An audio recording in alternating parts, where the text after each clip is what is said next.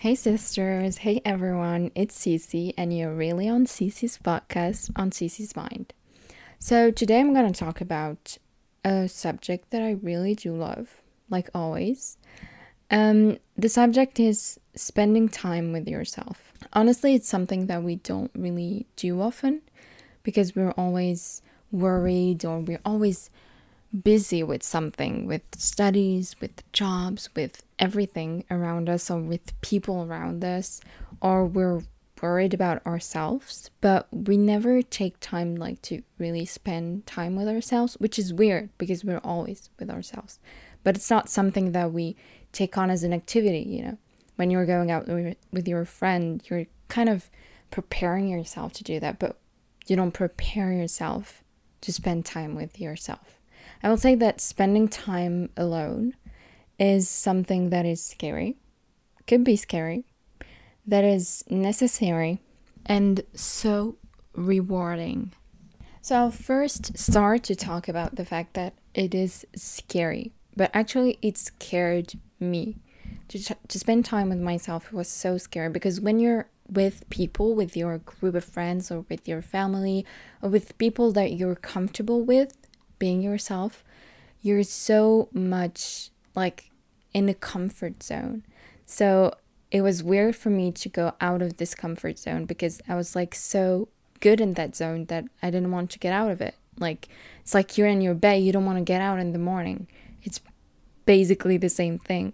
So it was really scary at the beginning because I was like this feeling of safety that I didn't want to get out. And the fact that when you're with people, you don't really listen or see things around you or people around you. And when nobody's here, then you're just alone and you're, first of all, hearing yourself. And I was hearing like my anxiety voice talking to me and being like, okay, maybe you have something on your dress, maybe you have something on your clothes, on your face, or maybe you're just not pretty or whatever and people are seeing you or looking at you uh, or or just laughing at you. And you know all this talk with yourself that is like so scary so scary. The fact that you don't know and you are in this zone where you're like weird. It's not your zone. It's so uncomfortable. So i'm not going to tell you that spending time alone at the beginning is so good because it's uncomfortable. It's really uncomfortable because you're afraid of yourself, your thoughts, you're afraid of others, but I was also afraid of what people thought of me. I had like this huge thought about people thoughts. And I was thinking that if I was alone, then people will say that I have probably no friends or no family and that I'm sad. But spending time alone is not really sad. And it's not you're not sad being alone. You're not lonely. You're just alone. It's not the same thing. Being alone is like a choice. Being lonely is really not the choice to be alone. So you don't have whatever you said of being alone. But spending time alone don't mean that you're lonely. And to get to that stage of knowing that being alone is not bad, it was like hard work, but really hard work. And at the beginning, I was like as I said, so uncomfortable and it was like scary for me to be out there alone because I was like facing so much things. But I was like forced to do it when I had like my driving license because I had to do things by myself to buy things and do things that I couldn't and I couldn't wait for people to be around me. You know, there's a time when you say to yourself, I need to do this, you know.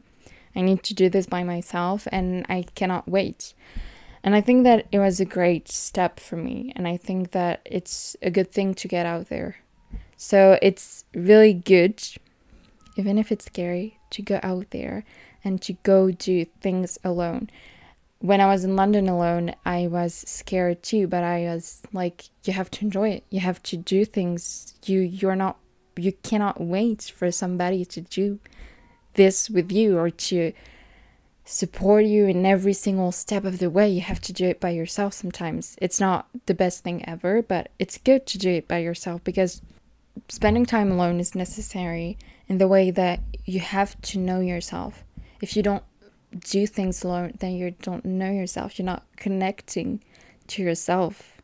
You you cannot know yourself with people around you because they will just bias your knowledge of yourself. You're just going to be known as the person with your family or with your friends, and this influence will just put a pin on your image and will not help you learn yourself. So I think that you have to just do it. Even if it's scary, do it. Go out there, try to spend time alone. And honestly, it's so good to spend time alone. And it's so rewarding in the fact that spending time alone, first of all, you know yourself. And knowing yourself has no price. Honestly, it's priceless. It's the fact that you know yourself, you know your value, you know what you're worth has so much value. The fact that you're just know that you're you, you know, you you don't need anybody else and you're not chasing for anybody else to help you or to get you to where you want to go. It's so good because you're kind of independent. You're your own person. You don't need anybody else. You just need you. And that is so good because you're not going to put up with things that you don't deserve. You're just going to be I don't deserve this. That I'm don't need this. I just need me. And I think that this is a stage that is important. I was like at the beginning like when I was younger, I always thought that I needed someone to get me out of my zone. I needed someone to get me on dates or get me I don't know, in museum and exhibitions and things, go out. And I was like, why are you waiting for someone to do this? You can just do it yourself. You want to go to the museum, just go. You want to go shopping, just go. You don't need anybody. You don't need to wait for a knight to come to you and be like, okay, I'm just gonna romanticize your life. No, I'm just gonna romanticize my life alone. And I think it's so good to romanticize your life I was like eating my pizza and I was like really good. It was honestly super good because I I spent time alone. And I think that it's the best time. Even if you you're not feeling it at the beginning, you're gonna be like, oh, it's so good spending time alone. It helps you grow as a person, actually, because it's the work, like spending time alone is literally working on yourself, working on your traumas, helping you grow. And spending time alone hasn't like isn't really a hard thing to do. You can just read go out do shopping and you're always by yourself. You're always with yourself. So why don't you just just gift you the time to spend time alone you're always by yourself of course allah god is always there you can also grow closer to your religion this time alone can be useful for you to be closer to your deen, to your faith. You can spend time reading Quran or reading religious books. And you know, you can really organize your life, organize your weeks to really do this time because this time is really important. I think that we forgot how much spending time alone is important because it's I know that I'm an introvert person and it's so important for me to spend time alone because I'm kind of burning out sometimes from people around me always talking always like here in my head or needing me and I need this time to be like just breathing just me and myself to really have a break from everything outside from everything around me and especially recharge my social battery Sometimes it's out and I need to charge it. So spending time alone is so good to charge your batteries, especially your social batteries, okay? Your battery to talk to people. It's so hard sometimes. I need to charge it.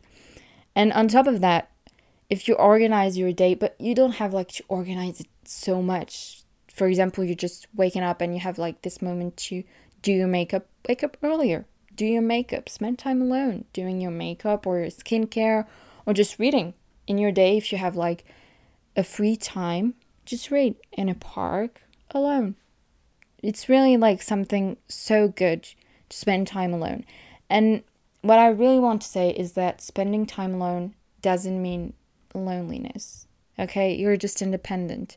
So don't associate it to loneliness because you're not lonely. You're not sad spending time alone. Centering your energy to yourself and doing activities alone is not sad. Honestly, it's so good. And it helps you so much. And on top of that, being alone helps yourself feeling better. And when you feel better, of course you're to make people around you feel better. So what's the problem then, you know?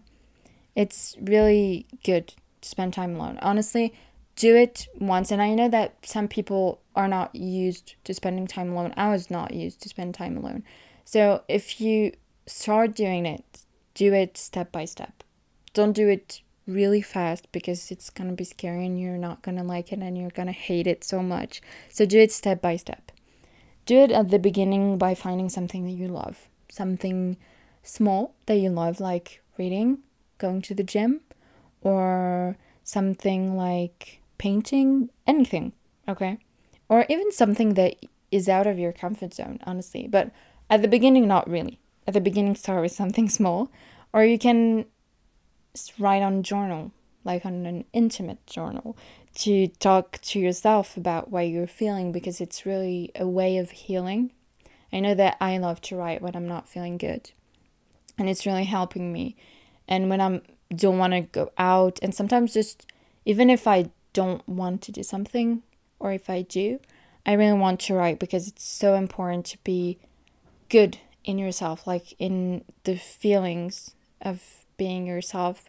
Being good in that person is so important. So I think that journaling is really important too. So start journaling and start spending time alone.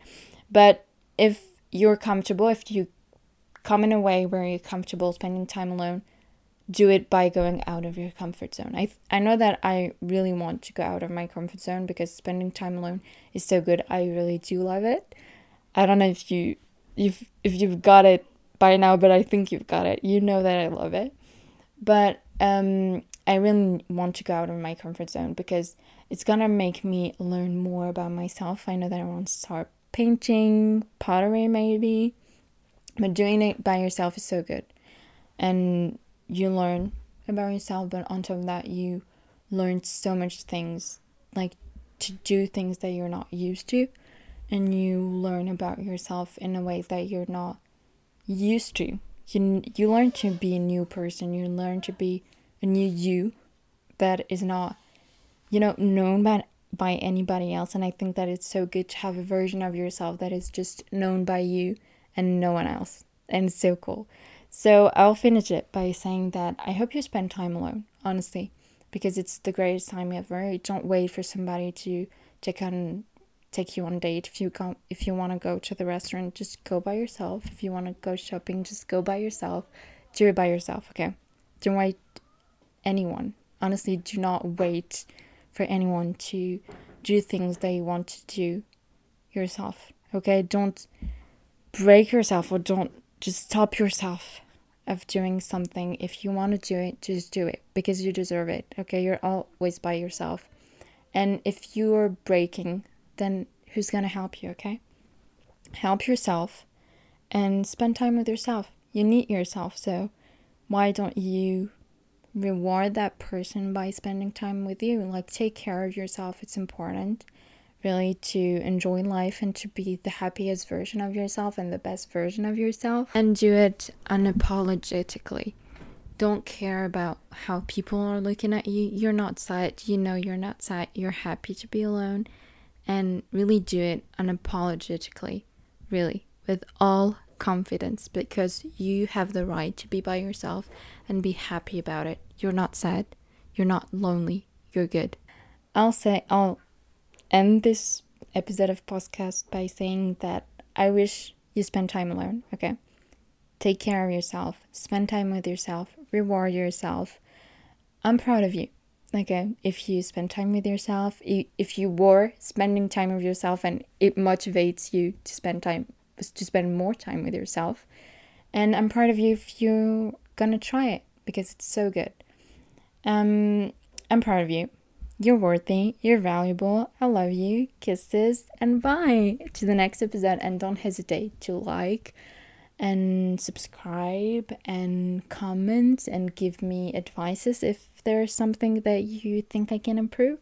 Love you. Kisses. Bye.